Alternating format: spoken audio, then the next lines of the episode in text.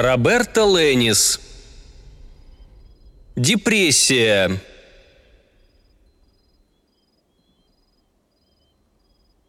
То, что я безумно страдаю от уныния и меланхолии, не вызывает сомнений. А мое решение расстаться с жизнью, хоть и спорное, но вполне осознанное. Это мой выбор. То, что я оставляю после себя – мое завещание, скорее, даже свидетельство. Ведь после меня останутся лишь легенда и тайна. Я, Дракула, князь тьмы, прожил слишком долгую жизнь – полную лишений, несравнимых с лишениями других, мучений, которые не в силах представить ни один гений боли, и одиночество, до недавнего времени скрываемого глубоко в душе. Я многим причинил зло, кое-кого убил, а иных наделил тем же даром, каким страдаю сам. Насколько помню, истинную радость я подарил лишь однажды. Мне незачем продолжать. Какая злая шутка, что моей гибелью стала любовь. Любовь и психоанализ. Моя история в том или ином варианте известна почти всем, но никто не знает о последних 13 годах. Никто, кроме меня самого, Эшли Ларк Джилберт и доктора Алекса Блоуварда, психолога. Я расскажу о них, чтобы объяснить мою смерть, а заодно и жизнь. Я работал почти все время своего существования. Сей факт разрушает миф о моем неисчерпаемом богатстве, но доказывает, что Дракула гораздо общительнее, способнее и разностороннее, чем его представляют. Попав в город ангелов, я нашел свое призвание, работая ночным дежурным в приюте для бездомных и беспризорных детей Голливуда. Вообще, должен признаться – что никогда не любил детей, но одержимые души, попадавшие в Лас-Пальмас, оказались смышленными, злыми и грязными, что придавало им очарование. Их раны, полученные на улице или в неблагополучных семьях, меня не интересовали. Не мое это дело – исцелять несчастных чертенят.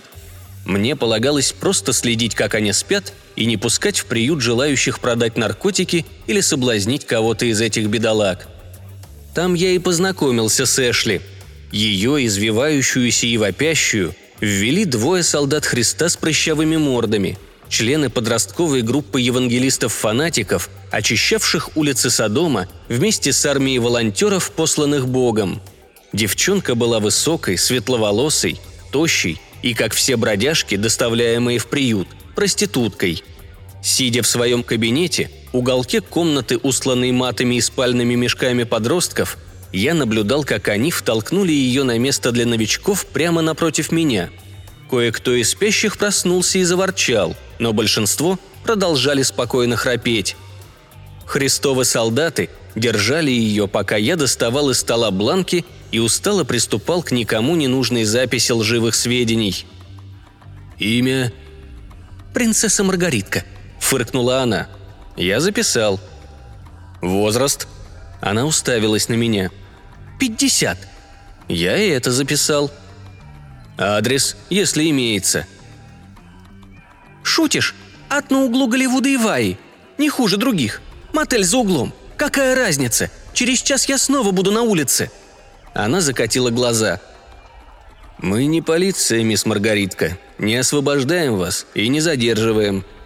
Я хмуро взглянул на тупоумных бычков, державших девушку. Те убрали руки, и она потерла свои плечи. «Вы оба можете идти. С принцессой я сам разберусь». Я улыбнулся самой равнодушной улыбкой. Когда они ушли, Эшли, тогда еще принцесса, оглянулась на спящих и присмотрелась ко мне. «Это что за место? Ночлежка?» «Приют. Место для бездомных, которые не хотят торговать собой», Бычки Христовы, кажется, считают, что проще спихивать падших сюда, чем тащить в церковь. Я полагаю, они хотят их спасти. Собственно, разве не этим они занимаются?» Она ухмыльнулась в полумраке. «Хм, да ты мыслитель! Здорово! Я могу идти?» «Можешь идти и вернуться в любое время, когда захочешь. Здесь относительно чисто и сухо. Иногда какой-нибудь самаритянин жертвует еду и чистую одежду. Для показа мод это, конечно, не подходит, но лучше дырявых ботинок. И мое очаровательное общество в придачу. Сама видишь, мне здесь не с кем поговорить. Тогда пока. Она встала, повернулась к двери и еще раз взглянула на меня. Кстати, меня зовут Эшли. Славное имя. А меня Влад. Я пользуюсь его именем, хотя никогда не был им самим. Это один из многих ненавистных мне мифов. Влад? Русский, да? Румын. Я давно живу в этой стране. В общем, я буду заглядывать, когда дела не идут. Ну, ты понял. Она по-детски кивнула в сторону улицы. В любое время. Я был откровенно равнодушен, и это ее заинтриговало. Эшли выскочила в осеннюю ночь и я не видела ее до смешного долгие три часа. Вернулась она с синяками на лбу и на скуле и с мерзким рубцом на шее. Я спросил, не нужен ли врач, но она только попросила, чтобы я побыл рядом, пока она поспит на единственном свободном месте. Я обещал присматривать, но объяснил, что должен находиться за столом, при телефоне и все такое. Она пожала плечами, но я видел, что ей обидно – я ушел в шесть, когда она храпела так же громко, как и ее сосед. Потихоньку Эшли стала обживаться, но появлялась только после ночной смены. Иногда она пыталась втянуть меня в разговор, но чаще я просто выслушивал ее рассказы о бурном и трагическом распаде семьи. К 15 годам за ее спиной уже были 7 лет психотерапии. Поначалу она интересовала меня не больше любого другого ублюдка, попавшего в приют – я просто выполнял свои обязанности, зарабатывая на оплату темной комнаты, где проводил дневные часы. У меня хватало времени до работы вынюхать себе хорошую вену. Может, отчасти поэтому я был сонным и равнодушным к ребятам. И еще потому, что никогда не проводил с ними столько времени, чтобы появилась привязанность или эмоциональная связь.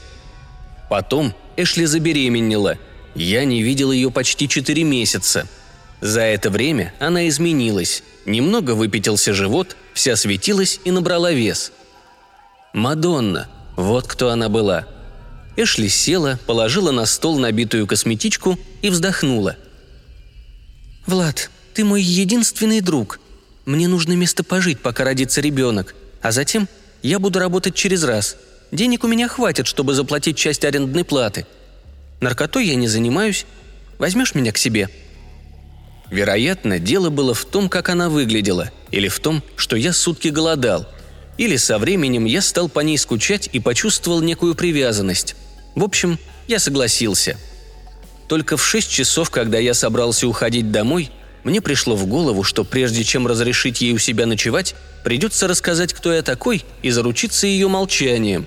Тем более, если она будет проводить у меня день. Мы оба работали ночами и отсыпались днем – Хороший знак. Я усадил ее в кухонном уголке, а сам расхаживал по комнате, объясняя. «Слушай, мне нужно кое-что тебе рассказать. Только не перебивай. Меня зовут Дракула.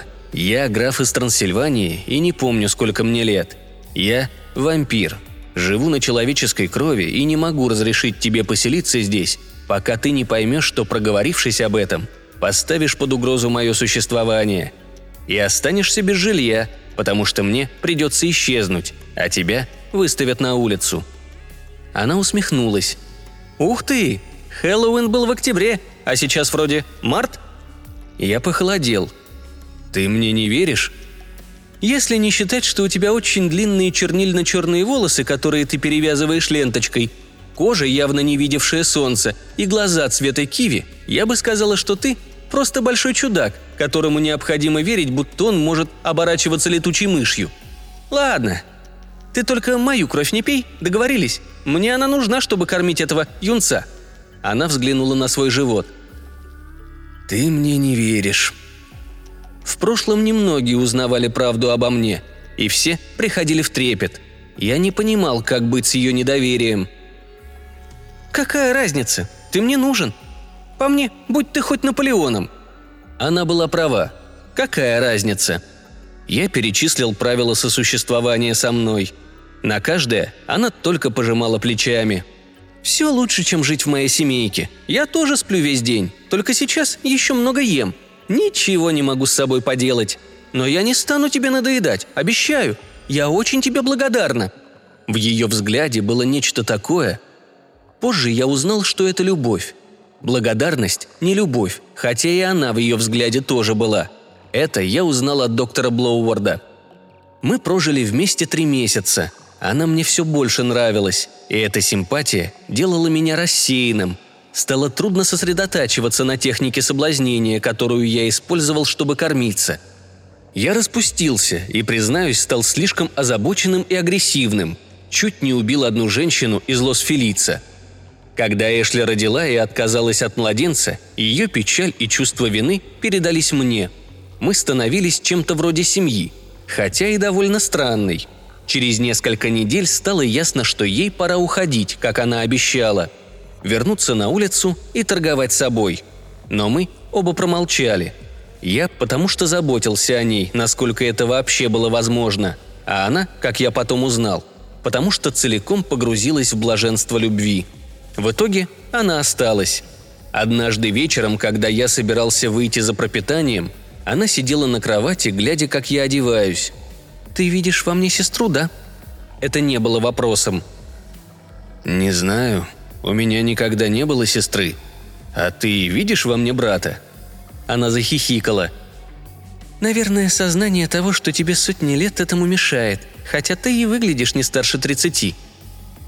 «О, так ты мне поверила. А мешает ли это сознание видеть во мне потенциального любовника?» Мое неестественно спокойное сердце дрогнуло. Она покосилась на меня. «Я... я боюсь думать о тебе так. Не знаю от чего». Она немного повеселела. «А ты об этом Подумывал?» Мне тоже полегчало. «Ну да, конечно. А ты, значит, нет». «Ох, черт. Да, думала. Я просто боялась что-нибудь предпринять». «Нам хорошо вместе, да?» Это не было вопросом. Она с готовностью закивала. «Ага, очень хорошо.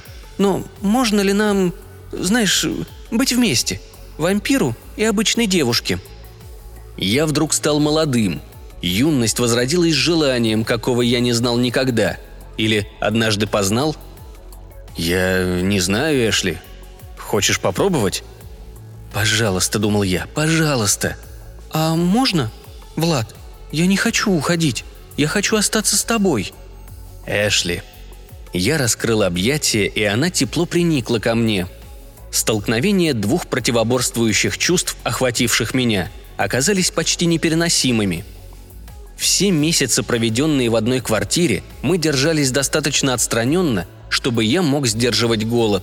Совладать с похотью было труднее. А теперь голод и глубокая страсть сражались за власть надо мной. У меня под носом пульсировала ее сонная артерия. Розовая, нежная девичья кожа ярко искушающе светилась. От ее запаха кругом пошла голова. Как долго я ничего не чувствовал, а теперь меня захватил вихрь эмоций – Поцелуй меня». Она подняла ко мне лицо. Из десны высунулись пищевые резцы, и у меня потекла слюна, готовая смешаться с кровью. Я чувствовал, как впиваюсь взглядом в ее глаза, превращая из добровольной любовницы в беспомощную жертву. Неужели я никогда не смогу просто любить женщину? Моя Эшли замерла, взяла меня за плечи и оттолкнула. «Ты поганец! Не позволю превратить себя в закуску!» Я хочу, чтобы ты меня любил!» Какая сила духа! У меня и теперь кружится голова от воспоминаний. Прихоти князя тьмы не имели власти над этой смертной девушкой. «Я знаю, Эшли, но тело берет свое. Не представляю, что делать». Она улыбнулась. «Люблю, когда ты становишься растерянным мальчиком вместо великого всеведущего Дракулы». «Вот и хорошо, можешь радоваться», нет ли у тебя предложений, как нам справиться с этим голодом?» Она задумалась, склонив на бок красивую головку. «Умная девочка». «Ну, после еды тебе дня два больше не хочется. Почему бы тебе сперва не подкормиться? А там посмотрим». «Блеск. Я пошел». И я оставил мою Эшли на кровати дожидаться возвращения дружка. Если бы тогда я знал то, что знаю теперь. В кабинет доктора Блоуарда мы вошли два месяца спустя, оба несчастные и с желанием сохранить наш союз. На первой сессии говорила Эшли, у которой за спиной были годы опыта в руках мозгоправов. Я сидел, разглядывая лысеющего солидного мужчину с настороженностью жертвы, а Эшли объясняла, в чем наша проблема. «Ну, мы вместе около двух месяцев. Сперва было здорово. Фантастический секс, изумительная страсть и любовь. В жизни не знала ничего подобного.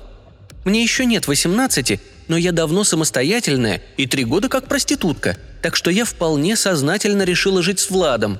Нам обоим приходится разбираться с багажом прошлого – но иногда кажется, будто мы увязли в цементе. Алекс, как он просил его называть, обратил глаза бусинки на меня и спросил, согласен ли я пока с оценками Эшли. Я кивнул. «Вы больны, Влад?» Эшли подсказала. «Да, по-моему, об этом тоже надо сказать». «Спит?» Алекс чуть нахмурился. «Нет, он вампир». Она увидела в его глазах недоверие – я чувствовал страх. Он решил реагировать с иронией. «И давно вы вообразили себя вампиром, Влад?»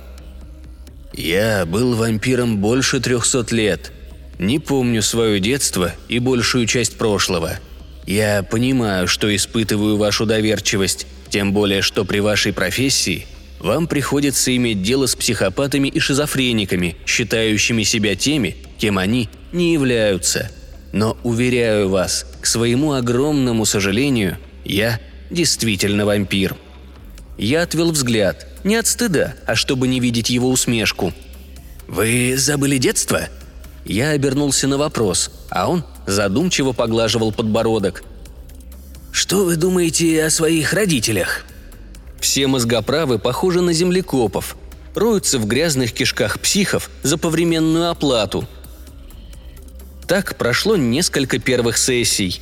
Эшли или я рассказывали о воспоминаниях детства, составляли хронику своего пути под уклон. Я быстро освоился, и Эшли увидела в этом благоприятный признак. Ее опыт терапии подсказывал, что если чувствуешь себя с психиатром неловко, толку не будет. Я безоговорочно доверял ее опыту. На десятой встрече мы, наконец, рассказали о своих затруднениях – мне самому хотелось выговориться.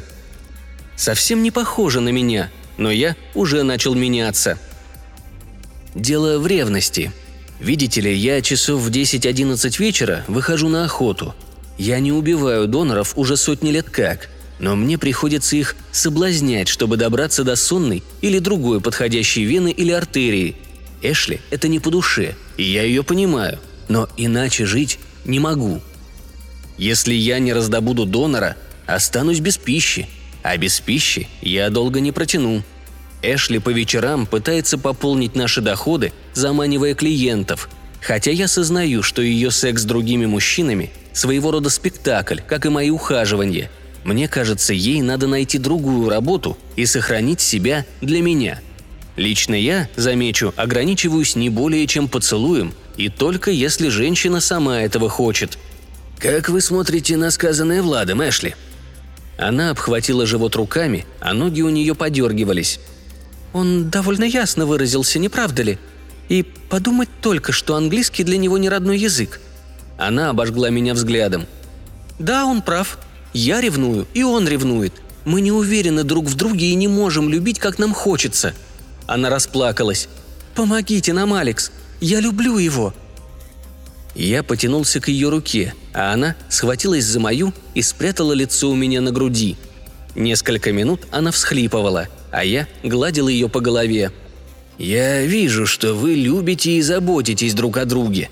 Нам нужно отделить то, что стоит между Владом и Эшли, от того, что объединяет нас», он объяснил, что нами владеют старые записи условных рефлексов и реакций, и показал, как можно от них освободиться – Эшли понадобилось четыре года, чтобы понять, что она страшно боялась меня потерять, и поэтому стремилась контролировать, и что мои похождения – лишь способ достать крови, и что за ее проституцией стоит обида и гнев, а не финансовые соображения.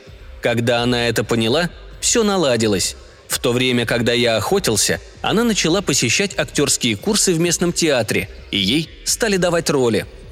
Что до меня, мне понадобилось шесть лет, чтобы понять, что я жил, отрицая свои эмоции и не имел самостоятельности, а следовательно, повода для самоуважения.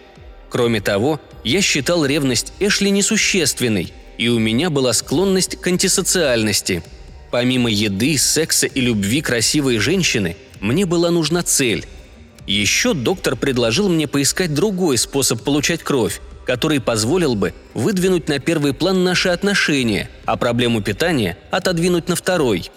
Казалось, после семи лет, проведенных вместе, между мною, князем тьмы, и Эшли Джилберт могли возникнуть серьезные отношения. Все было изумительно.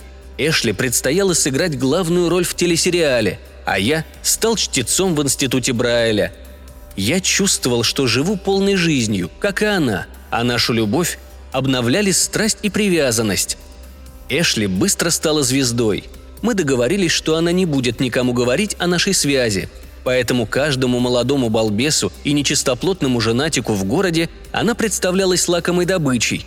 Она сопротивлялась, но для удовлетворения любопытства требовалось объяснение стойкости. Без этого поклонники не могли смириться с отказом – Таблоиды развлекались догадками о ее сексуальных предпочтениях, и вскоре ей пришлось добираться домой обходными путями, то и дело меняя их. Все это ее выматывало, но Эшли оставалась мне верна. Почему-то меня это обижало, а со временем даже стало сердить. Она часто жаловалась, что слишком устала для занятий любовью, а из-за перемены ее цикла, сон бодрствования, мы все чаще разлучались. Я страдал молча, она меня любила, а я уже не мог существовать без нее. Она почувствовала тревогу в моей душе и сердце и уговорила снова пойти к Алексу. Престыженный, но полной решимости не потерять мою даму, я покорно записался на девятичасовой прием. Алекс слушал меня увлеченно как никогда. Эшли сказала, что пошла бы со мной, но очень устала. Алекс заявил, что мне лучше поработать самостоятельно, а в критический момент она подключится – он верил в ее искреннее желание спасти наш союз. Итак, я стал ходить один. Какая ошибка! Я погружался в психику самого извращенного психопата, какого знал мир. Алекса это воодушевляло, а меня все более угнетало. Когда меня покинет меланхолия, Алекс? Зачем я нужен Эшли, если, когда не сплю, бессмысленно слоняюсь по дому, а сплю чуть не круглые сутки. «Влад, депрессия – это ущелье на дороге жизни. Вы с Эшли вместе преодолели крутые горы. Сейчас она продолжает подниматься. Но и на ее пути встретится депрессия. Ты, мой друг, сейчас проходишь стадию, когда новое знание погрузило тебя в мир, где все кажется незнакомым. Ты еще не знаешь, куда идешь, но прошлое осталось позади. Доверься времени – Рано или поздно начнется новый подъем на новые высоты. И долго мне еще тащиться по этому ущелью?» Он сочувственно хихикнул. Если я издевательски повторял его собственные слова, он всегда принимал это за шутку. «Если тоска не пройдет через год, я посоветую трициклические антидепрессанты. Они могут снять дисфорию», Простите мое невежество, но не лучше ли мне попринимать антидепрессанты сейчас, пока депрессия еще свежая?» Он снова хихикнул. «Дорогой Влад, тебе не стоит бежать от негативных чувств. Они не менее ценны, чем позитивные. Те и другие способствуют росту, все до одного. Разве ты не радуешься проявившейся, наконец, эмоциональности?» Я поймал себя на том, что разглядываю его шею, на которой под толстой кожей бился пульс. Честно говоря, нет. И я боюсь, что Эшли меня бросит, если я останусь, как она говорит, засасывающей воронкой негативизма. Алекс задумался. У него была привычка устремлять на меня отсутствующий взгляд, а его аналитический ум работал всегда. Работал. Это выражение «засасывающая воронка», она признается в своей зависимости от твоей депрессии. Скажи ей, что я хочу видеть ее на следующем приеме. даже если ей придется выпить целый галлон кофе». Эшли пыталась отговориться тем, что опасается нарушить целостность роли своей развивающейся личности. Но все же пошла. Мы снова перешли на еженедельные сессии с бесконечными и острыми спорами дома. В нашей речи изобиловал психологический жаргон. Годы любви и терапии. Сериал, в котором играла Эшли, сняли с производства, и у нее развелась анорексия – Моя депрессия не поддавалась лекарствам, между тем как Алекс старел, толстел и богател на нас. Он даже положил Эшли на месячный курс лечения пищевых нарушений. А я в эти дни кровожадно прочесывал город. К ночи я терял контроль над собой. Развитие стало моей погибелью. У меня развилась декомпенсация. Дракула не создан для рефлексии. Вина и раскаяние поселились во мне как паразиты – и высасывали желание жить. Меня терзал гнев на собственное невежество. В свой 28-й день рождения Эшли заявила, что выглядит как нельзя лучше, и спросила, не буду ли я любезен жениться на ней. Я захлопал глазами. Она знала, что я не могу жениться и не стану. Я работал с этой навязчивой фобией перед ее днем рождения. «Нет-нет, Влад, ты не понял. Я хочу, чтобы ты напился моей крови и дал мне напиться своей. Я хочу остаться с тобой навечно». Она взяла меня за подбородок и взмахнула ресницами. Кто знает, сколько времени уйдет на курс терапии для разрешения всех наших проблем. Я вывернулся из ее рук. «Господи, Эш, как тебе пришло в голову провести вечность с депрессивным типом? Меня утешает мысль, что однажды смерть освободит тебя от этого бремени, если даже ты не оставишь меня раньше», Забрось подальше свой ветхий мешок душевных мучений и взгляни на меня». Я взглянул. «Я тебя люблю. Я всегда тебя любила. Ты не навечно в депрессии», — так сказал Алекс. Мне против воли пришлось ее поправить. Он сказал, что месяц депрессии в году – обычное явление для тех, кто пережил насилие, страдания или другую травму. «Любимая, я старше всех психологических тестов на свете. А это значит, что моя депрессия может затянуться на десятки лет.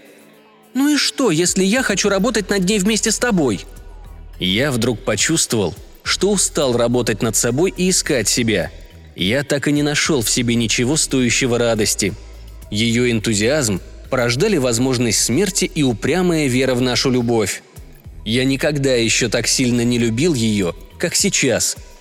«Я люблю тебя, Эшли», но, боюсь, люблю слишком сильно, чтобы позволить навеки запереть себя в мрачной пещере. Я скорее расстанусь с тобой, чем решусь на такое. Я тотчас раскаялся в сказанном. Как можно было не заметить манипуляции? Она бросалась в глаза. «О, Влад, ты такой благородный, но я хочу стать бессмертной. Пожалуйста, я не шучу». Она обхватила на маникюренными пальчиками безупречные бедра – Через три сеанса я позволил себя убедить, хоть и не был в восторге от перспективы вечности вдвоем. Мы вместе отправились домой, где Эшли подготовила роскошные декорации для сцены великого соблазнения. Ей хотелось возродиться в роскоши.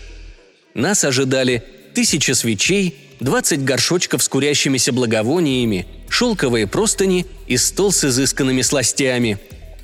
Едва приступив, я понял, что все не так – и что мои проклятые эмоции не вспыхнут, позволяя и мне ощутить это великолепие. Эшли же, напротив, была пылкой и страстной. Когда все кончилось, мне вдруг захотелось посмотреть в лицо восходящему солнцу. Эшли некоторое время была совсем плоха, но, как я и ожидал, быстро оправилась. Ждал я и того, что бессмертие ее изменит.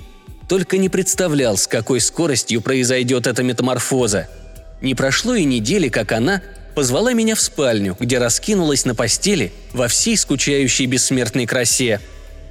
«Ты мне больше не нравишься, Влад.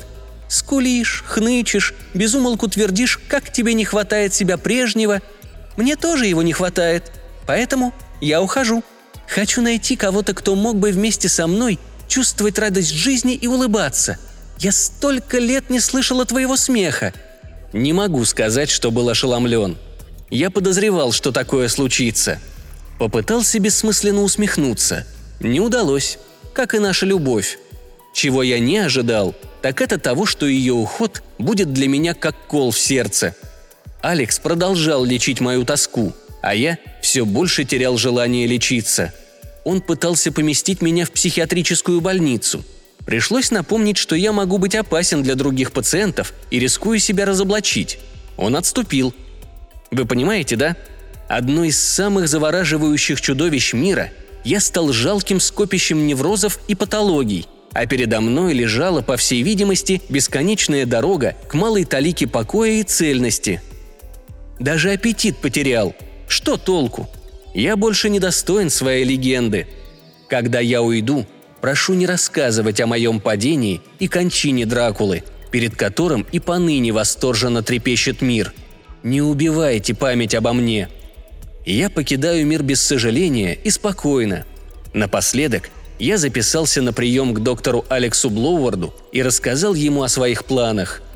Он исполнил долг врача и настоял на помещении меня под наблюдение ради моей же безопасности. Когда он потянулся к телефону, чтобы вызвать скорую, я порвал ему глотку и выпил досуха. Приговоренным к смерти на завтрак всегда подают то, чего они просят, а я ничего другого не пожелал бы.